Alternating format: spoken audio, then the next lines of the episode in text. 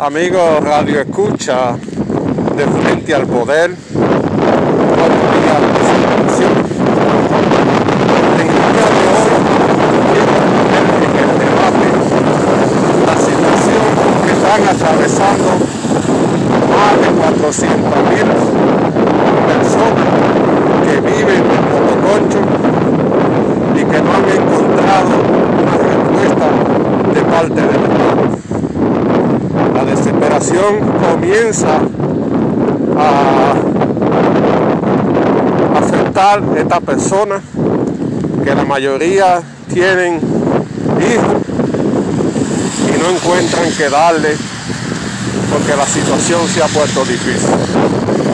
La cuarentena implantada por el gobierno lo ha encontrado sin dinero y sin nada y esta es una situación muy difícil porque ya le está afectando en lo psicológico tanto a él como a la familia.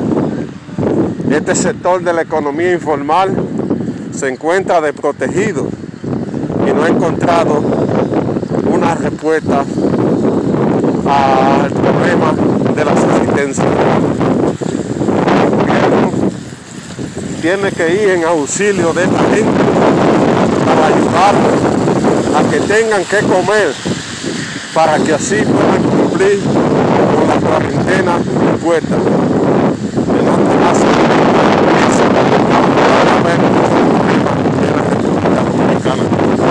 la gente va a salir a la calle a buscarle la comida a sus hijos, porque no lo van a dejar morir.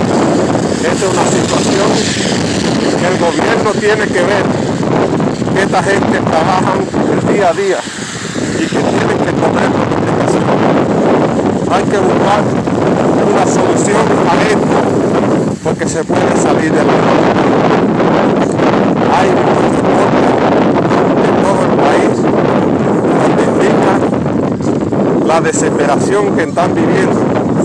Y esto debe, debe resuelto. No podemos seguir dejando que esta gente se desespere.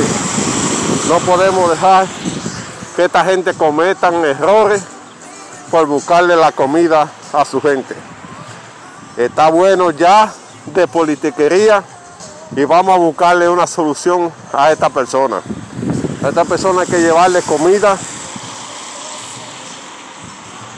hacerle préstamos para que ellos puedan pagar su renta y así estar tranquilos en su casa. De lo contrario, van a haber muchos problemas en la República Dominicana. Es una situación difícil que está viviendo la nación que debe ser tomada en cuenta para así garantizar la paz y la unidad. No podemos dejar que nuestra gente salga a la calle porque esta gente vive del día a día y tienen que buscarle la comida a sus hijos. Hay que buscarle una solución, señor presidente, a los motoconchos y a su familia, porque de la actividad que hacen es que viven. Y en estos momentos, transportar personas sería un suicidio porque van a contaminarse ellos y van a contaminar su familia. Por eso apegamos a su benevolencia para que se practique la solidaridad humana para estos trabajadores que están desamparados en este momento y que sus familias están pasando trabajo. Tengo reporte de Higüey, San Francisco, La Romana, La Vega, Cotuí, Nagua y todo el país está viviendo la misma situación que no tienen que comer. Ya se le ha acabado todo. Los bancos comienzan a llamarlo los que tienen préstamos y ha entrado en un proceso de desesperación porque la situación no está bien.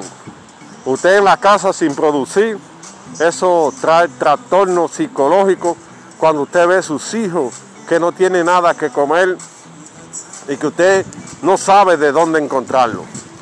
es una situación delicada que debe ser tomada en cuenta en la República Dominicana.